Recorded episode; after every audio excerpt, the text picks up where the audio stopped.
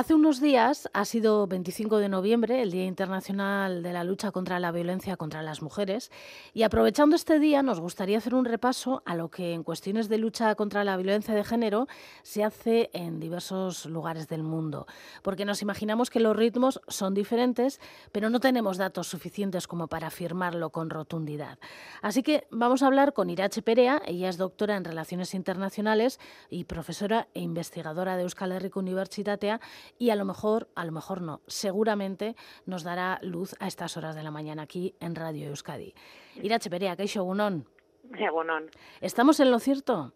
Sí, tiene diferentes ritmos y además la verdad que es difícil también, de entrada es difícil de medir la violencia de género y es difícil también de, por tanto, conocer en qué medida se están tomando pues las soluciones correctas o si, si estas están siendo eficaces. Cuando hablamos de violencia de género, pues es importante tener en cuenta pues eh, que de la magnitud, eh, su intensidad, las diferentes formas que toma. Estamos hablando de violencia sexual, de violencia íntima de pareja, de acoso sexual callejero, en el ámbito laboral, etcétera en lugares a menudo, digamos, que se han considerado tradicionalmente privados, tradicionalmente seguros y que por tanto es difícil que lleguen las políticas públicas y también que es difícil de, de medir con los recursos que tenemos el alcance de la violencia en estos, en estos lugares.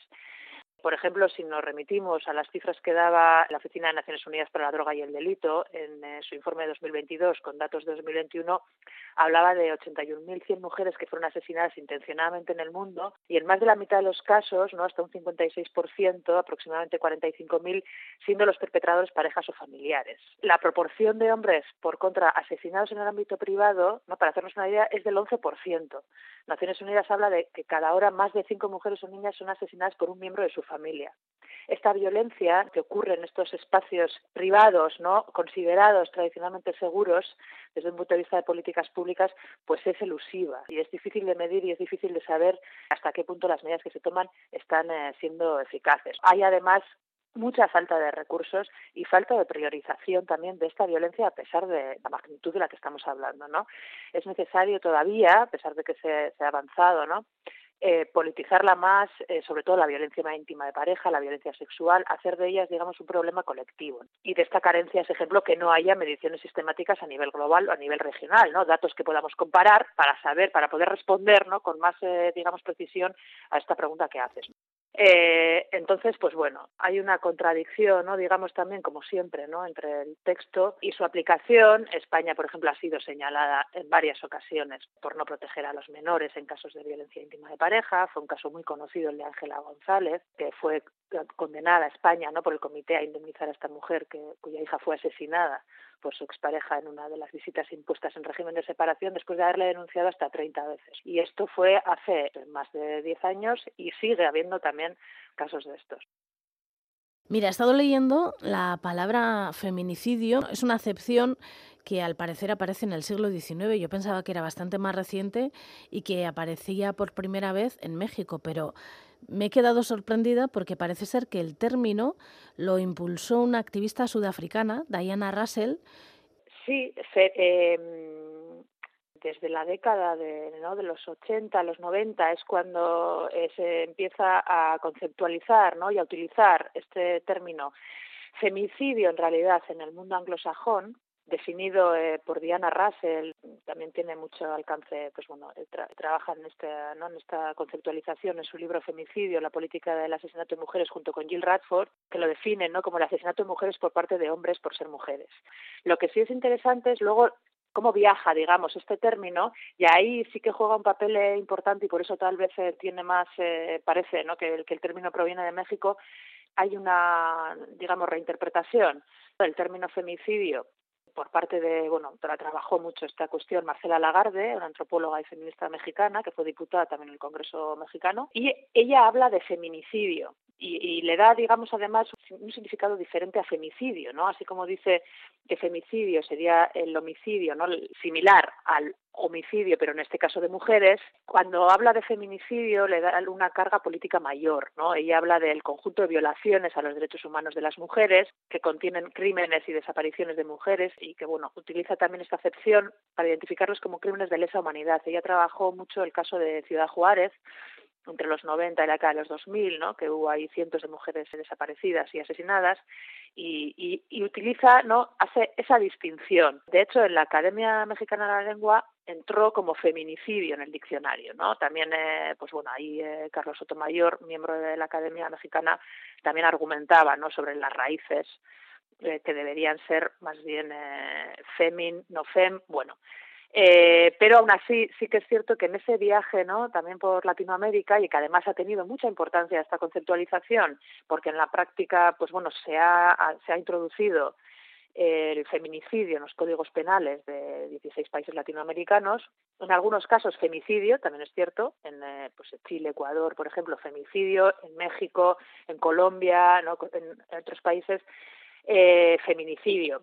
Pero eh, pero bueno sin duda ha sido importante y luego sí que es interesante también esa diferencia que hace que hace Lagarde no y ella defiende el uso de la forma feminicidio para distinguirla de femicidio que dice sería el homólogo no de homicidio en el Estado español y en el francés y en muchos estados europeos existen leyes penales contra la violencia de género. No sé si en todas partes del mundo existen. No existen en todo el mundo, ¿no? De hecho, eh, bueno, según eh, Naciones Unidas, eh, pues solo dos de cada tres países tienen han, han prohibido la violencia que denominan, por cierto, hablan de violencia doméstica, ¿no? Que aquí, por ejemplo, no utilizamos tanto ese término de violencia doméstica, no se suele hablar más o de violencia machista para distinguir la violencia íntima de pareja, también tal vez ese término, ¿no? que lo de violencia doméstica, que, que, que, digamos que nos remite un poco a, a, esto, más a esto que dices tú, ¿no? Que es algo doméstico, que es algo privado, ¿no? Y que no es algo colectivo o político, ¿no?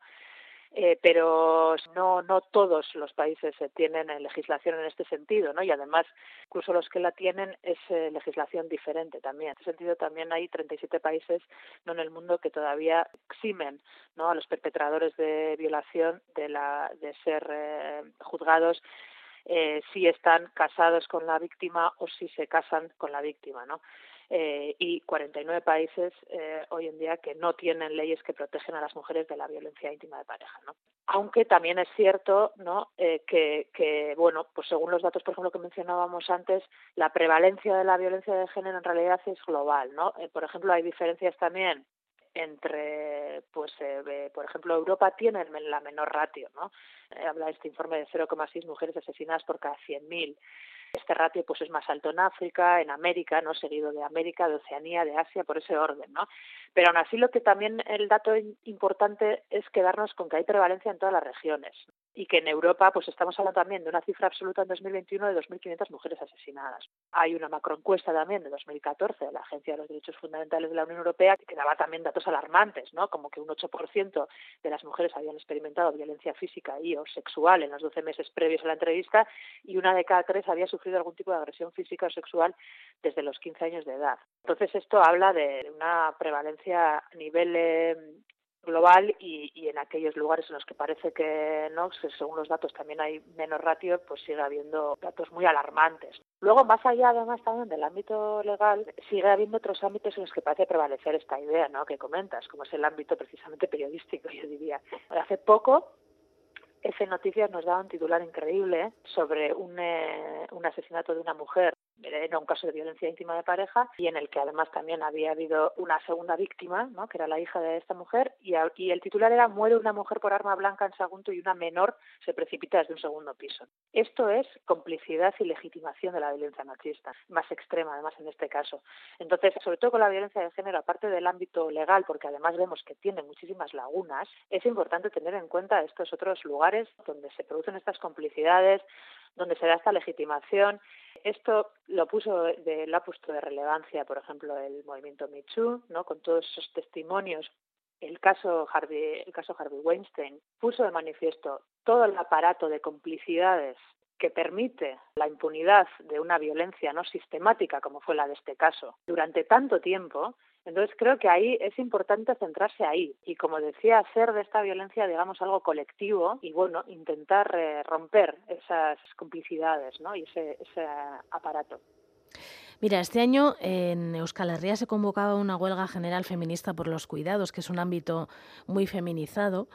No sé si en otras partes del mundo también se reivindican la partición de los cuidados, eh, que se estipulen medidas públicas para, para que se lleven a cabo y que, que no sea un, ámbito tan feminizado y que la otra parte de la población también se haga cargo de los cuidados.